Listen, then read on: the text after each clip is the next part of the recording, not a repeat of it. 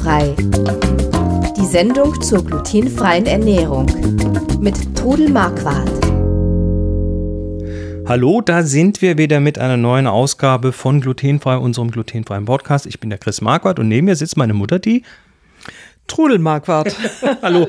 Wir, wir sind heute beide äh, im gleichen Raum, weil ich äh, mit Moni hier gerade einen Besuch mache. Wir sind hier über ein langes Wochenende, haben jetzt hier die heißen Sommertage erwischt und ähm, machen jetzt hier Horb unsicher und die Umgebung. Zu unserer großen Freude seid ihr mal ein bisschen länger da als nur zwei Tage. Jo, ähm, und da sind wir natürlich hier schon, das ist natürlich sinnvoll, wenn wir uns auch gleich hier vor ein Mikrofon setzen und mal ein bisschen über die glutenfreien Sachen reden. Und das machen wir heute mal völlig pragmatisch, nämlich ähm, wir schauen einfach mal, was, was uns hier am Wochenende so ähm, glutenfreies kredenzt wurde. Und da gehen wir gleich mal so ein bisschen durch die Liste durch und erzählen ein bisschen. Ähm, gleich vorneweg, diese Sendung hat keinen Sponsor weil da, naja, wer, wer die Social Media von Trudel liest, der weiß warum. Ähm, heißt aber auch, die Türen sind offen für neue Sponsoren. Also sollte jemand jetzt die Gelegenheit nutzen wollen, sich Trudel abzugreifen als, ähm, na, ich sag mal, Galionsfigur ähm, in der glutenfreien Welt, das wäre jetzt die, die Gelegenheit. Könnt ihr ja mal weiter sagen, falls ihr da vielleicht jemanden kennen solltet. Aber wir reden jetzt mal über, naja, so ein bisschen über glutenfrei, natürlich hauptsächlich, ein bisschen über Low Carb. Ähm, wir haben uns auch noch wir haben auch noch was von einem kleinen Ausflug zu erzählen, den wir gemacht haben. Aber fangen wir mal an. Also wir kommen ja an und das muss man sich so vorstellen, bei Familie Marquardt muss man sich dann so vorstellen, dass man ankommt und gleich sofort irgendwie äh, ähm, ein, ein, ein leckeres Abendessen, weil wir fahren den ganzen Tag hier runter und dann steht sofort ein leckeres Abendessen auf dem Tisch. Also die Verpflegung ist hier quasi immer gewährleistet. Und äh, da haben wir gleich angefangen mit einer schönen Antipasti-Platte. Ja, äh, ich, bei mir gibt's ja natürlich nur glutenfrei in meinem Haus. Und wenn Chris und Moni kommen, gibt's Low Carb, weil die essen Low Carb. Und also wir, wir, müssen, wir müssen hier quasi glutenfrei verpflegt werden, weil das ist halt hier so. Und äh, Low Carb, da muss dann äh, meine Mutter sich auch noch ein bisschen strecken. Ne? Ja, aber das ist für mich überhaupt kein Problem. Und äh, glutenfrei und Low Carb steht sicher nicht im Wege. Das passt ja hervorragend zusammen. Und ich mache das auch total gerne. Ich möchte ja auch, dass äh, Chris und Moni bei uns zufrieden sind. Und ich denke, ich hoffe, dass ihr das seid. Oh ja, es geht ja, so. Ja, es geht so. Also auf jeden Fall habe ich Antipasti vorbereitet und da habe ich dann äh, schon am Morgen habe ich eine Zucchini-Tortilla also, gemacht. Ihr müsst euch das, also ich, jetzt, jetzt plaudern wir hier mal ein bisschen aus dem Nähkästchen. Ihr müsst euch das so vorstellen, dass wir Oh, so sieben Stunden Fahrt sind es auf jeden Fall, wahrscheinlich ein bisschen länger, weil wir hier aus Hannover quasi in den Süden runterfahren und ähm, wir kriegen dann so zwischendurch immer wieder mal Lagemeldungen per per iMessage, äh, dass jetzt gerade die Zucchini-Tortilla zum Beispiel gemacht werden. Ja, dass die in der Pfanne ist. Wie man die macht, also ich habe äh, zwei Zucchini in Würfel geschnitten, habe Zwiebel und Knoblauch klein geschnitten, dann äh, habe ich in einer Pfanne gutes Olivenöl und genügend Olivenöl erhitzt, habe diese Zucchini, die Zwiebeln und den Knoblauch darin kurz angebraten. Also es darf dann noch nicht gar sein und dann kommt es in eine Schüssel. Und dann, äh, also ich, man kann unter die zu, äh, Tortilla natürlich auch noch Salami oder Schinken geben. Ich habe sie einfach so gemacht, ohne Fleisch, weil es eben auch noch Schinken und Melone gab. Und dann habe ich äh, Eier aufgekleppert und zerkleppert mit einer Gabel.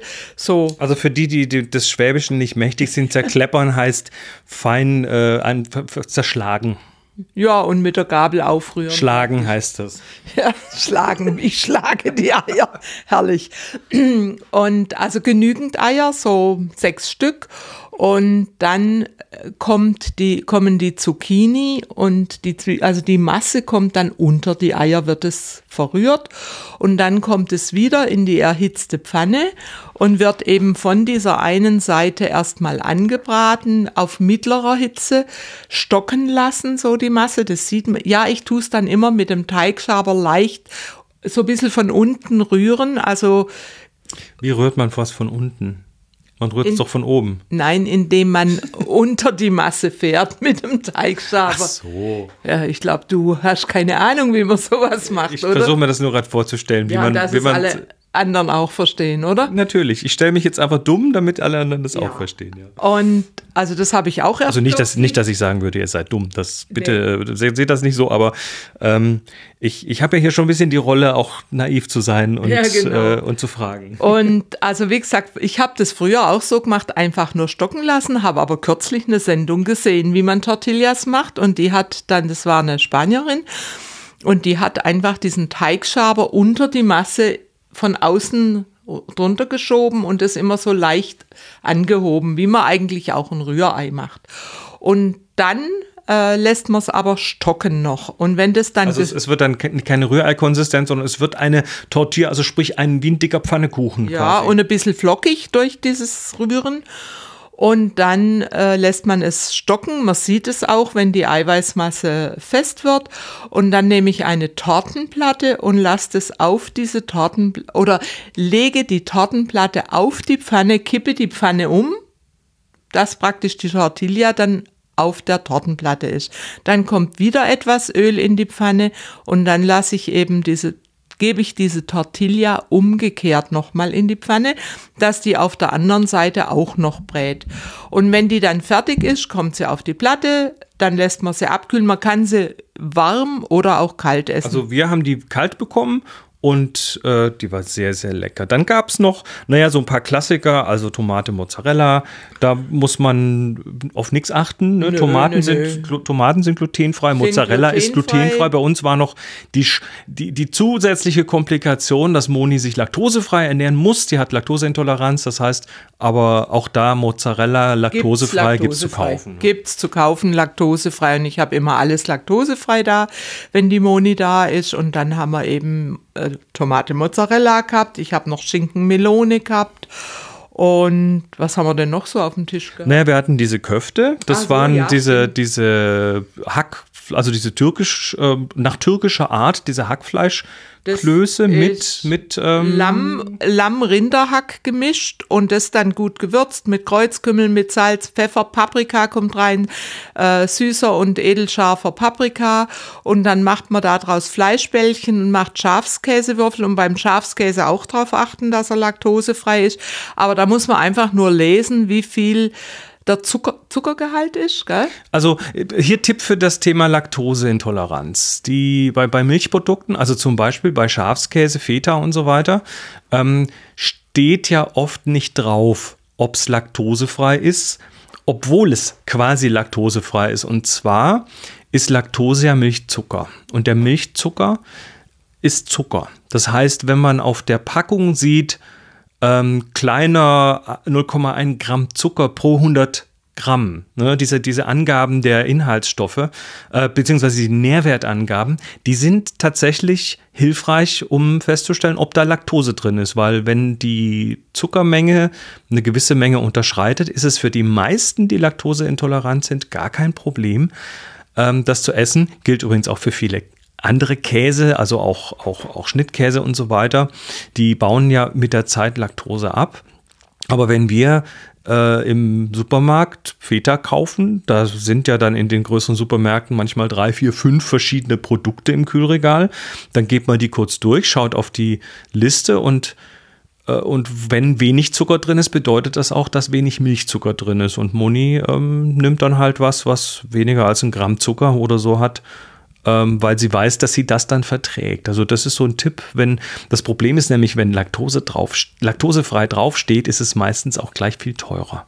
Genau, da wird also viel Geld mitgemacht und gerade beim Käse, bei einem Käse, der drei Monate zum Beispiel gereift ist, ein Hartkäse ist von Natur aus laktosefrei, da muss ja. nicht draufstehen, dass er das ist. Aber die frischeren sind halt wenn sie jünger sind, haben sie das oft noch nicht abgebaut, aber manche halt schon. Und an der Zuckermenge, am Zuckergehalt sieht man das dann.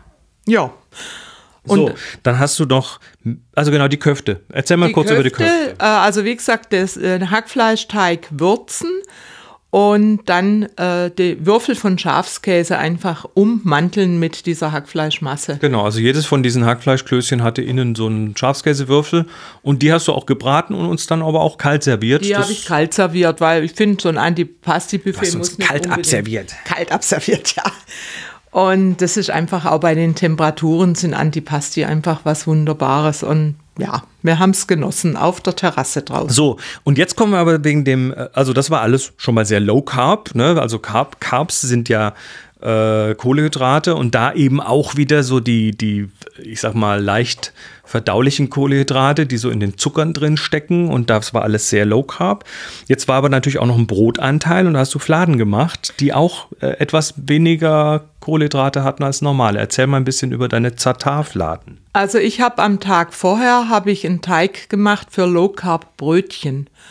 Und von diesem Teig habe ich dann ein Drittel in den Kühlschrank gestellt und habe dann am nächsten Tag daraus Fladen gemacht und die dann mit Zatar. Zatar ist was Arabisches und ist eine Mischung aus Sesam, Sumach, Thymian, ja, glaube ich, das ist es. Ich glaube, das ist es schon. Und ja. das ist so typischerweise, wenn man, wenn man sich so diese, also ja, die, wer kennt es vielleicht noch, äh, die gibt es leider wenig in glutenfrei, diese, diese Weißbrotfladen beim Türken mhm. haben oft ein bisschen Zatar drauf. Zatar ist super auf Fladenbrot generell? Ja, also äh, ich habe eigentlich immer so eine Mischung im Kühlschrank, gibt es auch zu kaufen, darauf achten, dass es halt glutenfrei ist. Kann man aber ist. super selber machen. Ja, kann man selber machen. Ich habe es auch schon selbst gemacht. Und dann streue ich das eben, ich, ich tue dann die Fladen dünn einpinseln mit Olivenöl und streue Zatar drauf und backe die und es schmeckt dann einfach herrlich, so einen frischen Fladen dazu. So, und was waren die, warum waren die jetzt Low Carb? Ja, ich habe diesen Brötchenteig gemacht und zwar mache ich den aus viel Eiern, also ich glaube fünf, wenn ich mich nicht täusche. Dann kommt Quark rein, dann kommt Leinsamenmehl rein, Hanfprotein, Bambusfasermehl. Das ist so ein Geheimtipp. Ja. Den haben wir, das ist ein Geheimtipp, den haben wir vor, oh, das dürften jetzt schon zwei Jahre sein oder so, mal entdeckt. Ähm, Bambusfasern sind tatsächlich sehr fluffige Fasern, die stauben auch unheimlich mhm. und äh, die ersetzen Mehl und schmecken gut ja. und haben ganz wenig Kohlenhydrate. Und ich bestelle die im Internet, die gibt es also dort, kann man die ordern. Und was habe ich denn sonst noch drin? Nüsse können rein, dann ähm, Sonnenblumenkerne. Ja, also da kann man alles Mögliche reingeben. Mandelmehl ist drin und ja, und dann mache ich da einen Teig. Äh, Flohsamenschalen. Ganz wichtig beim Low Carb Backen, ziemlich viel Flohsamenschalen. Das ist ja dieser Quellstoff Bindet, ne? Bindet, genau, äh, bindet Flüssigkeit und ja, und das mischt man dann diesen Teig und lässt ihn eine Stunde lang. Hefe kommt rein.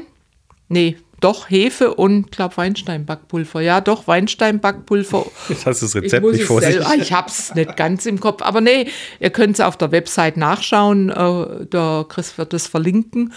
Und ich mache dann noch Brotklee rein.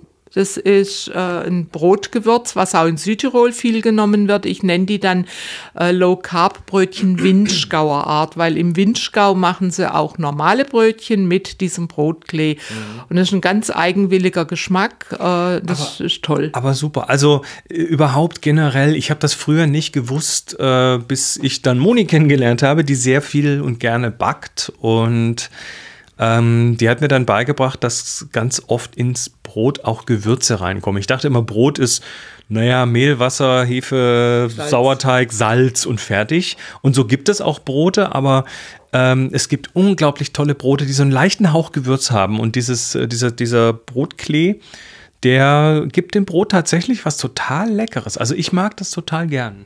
Ja, ich liebe das auch und äh, wir sind ja immer im Windschgau in Urlaub gewesen und daher kenne ich das Kann auch sehr das, gut. Kauft man das als Brotklee?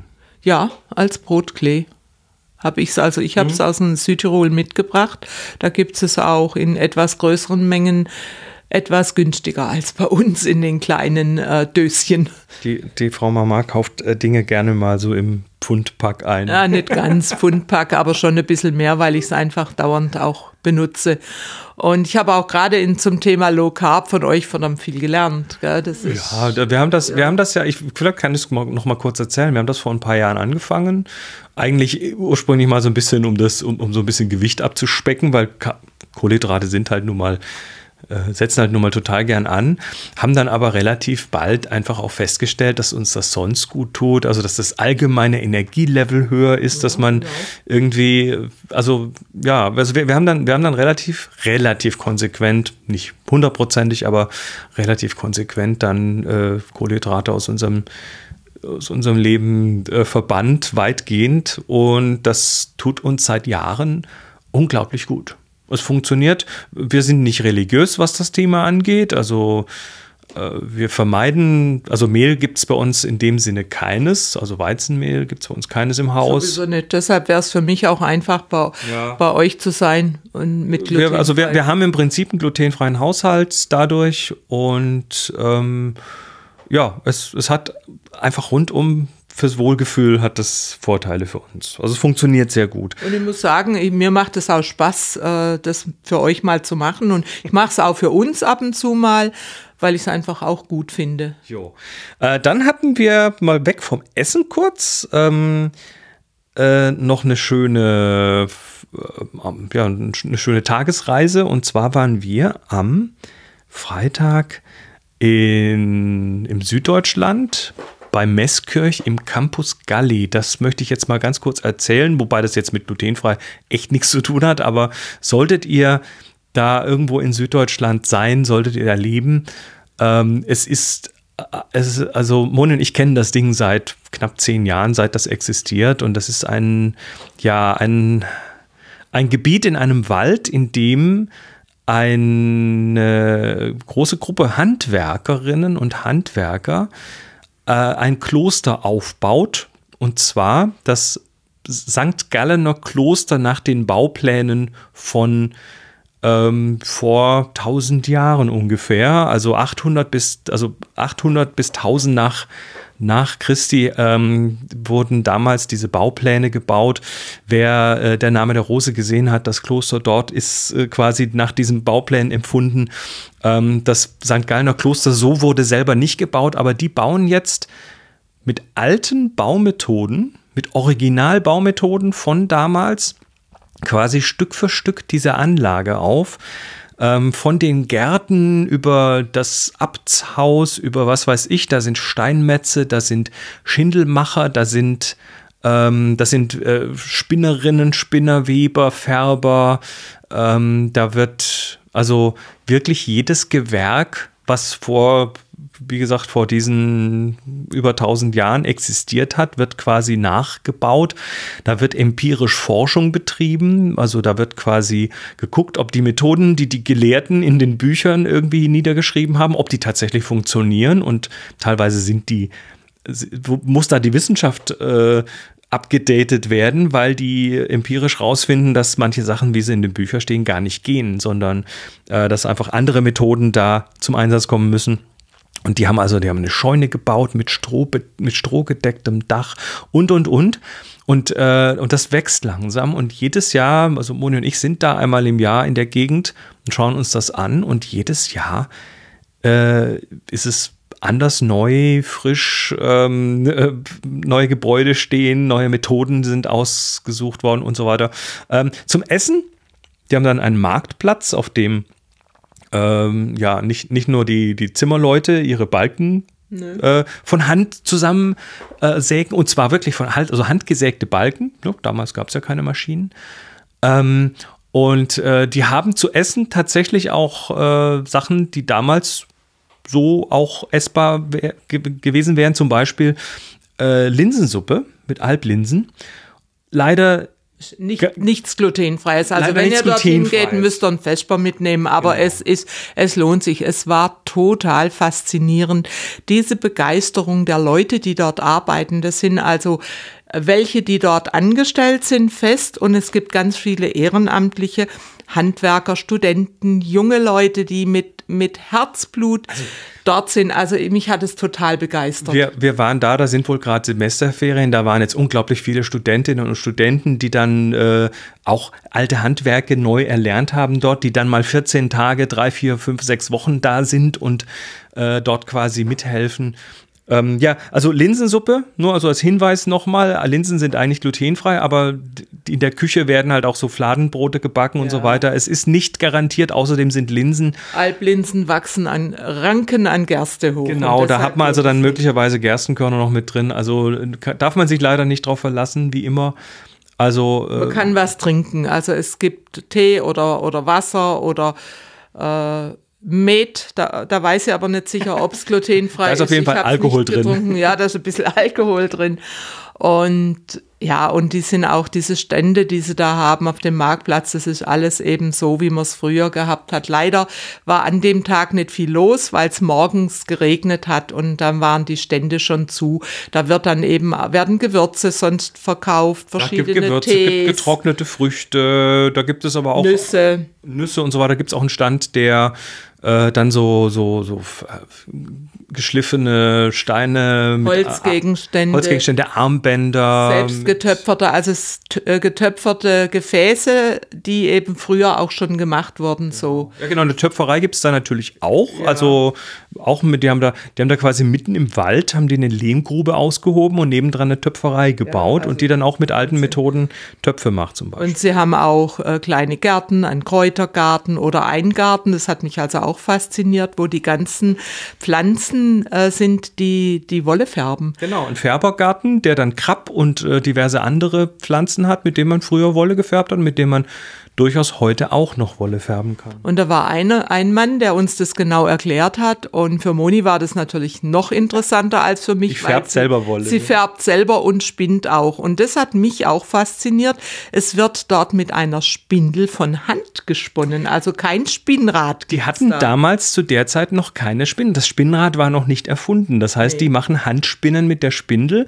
Und der Mensch, der da die Färberei betreut hat, ähm, der ist halt, der studiert Geschichte und mhm. kennt sich mit dem Thema sehr gut aus und betreut das dann dort, ja. Ja, also sagenhaft war das. Und, und, auch, und auch die Farben waren so herrlich, gell? Diese ja. Töne, diese Blau- oder Ockertöne, wunderbar. Es gab tatsächlich, gibt tatsächlich eine Pflanze, mit der man blau färben kann. Ähm, Alraun, glaub war das. Wenn das war nicht Alraun. War nicht Alraun. Das war noch mal was also, anderes. Also, er hat es erklärt, die Moni wüsste das jetzt, aber die haben wir jetzt nicht greifbar. Nun gut, das ist auf jeden Fall jetzt unser Family-Wochenende hier in Horb. Und äh, wir werden weiter, weiter noch glutenfrei beglückt hier. Was, was gibt es heute noch? Also heute gibt es Zunge an Madeira-Soße, eine Kalbszunge an Madeira-Soße. Heute gibt es auch nicht Low Carb. Heute machen wir die Ausnahme. Sie machen ja immer mal einen Tag Ausnahme. Es gibt dann Bohnensalat dazu. Und der Low Carb ist? Der Low Carb ist natürlich und die Zunge ist auch Low Carb, aber natürlich die Soße nicht ganz und die Spätzle nicht. Eben, da gehören nämlich Spätzle dazu. Mache ich frische Spätzle und dann werden wir das genießen. Ich sag, sagt er, religiös sind, genau, religiös sind wir da nicht und äh, ich ja. glaube, hier Spätzle, im, im schwäbischen Spätzle essen gehört einfach auch mal dazu ja, für dich äh, ist das na immer schon die Ausnahme. Die kriegst du in Hannover da oben nicht. das Spätzle. stimmt nicht, da gibt es auch Spätzle. Ähm, ich würde sagen, wir haben die Sendung voll. Wir machen jetzt wieder, wir widmen uns jetzt wieder dem Familienleben. Und ähm, ich sage ganz herzlich Danke an meine Mutter, die Trudel, fürs Dabeisein. Ich sage Danke für dich und sage auch nochmal herzlichen Dank für diesen tollen Ausflug. Sehr schön. Ja, ähm, wie gesagt, ihr habt äh, die Möglichkeit, ähm, Trudel zu sponsoren. Und vielleicht ist das ja für die einen oder anderen da draußen interessant. Es, äh, die, die Karten werden neu gemischt und jetzt ist die Chance da einzusteigen. Gut, wir sagen Tschüss und wünschen euch was. Bis zum nächsten Mal. Bye bye. Tschüss. Sie hörten glutenfrei. Die Sendung zur glutenfreien Ernährung mit Todel Marquardt. Über 900 glutenfreie Rezepte und weitere Informationen auf www.glutenfrei-kochen.de.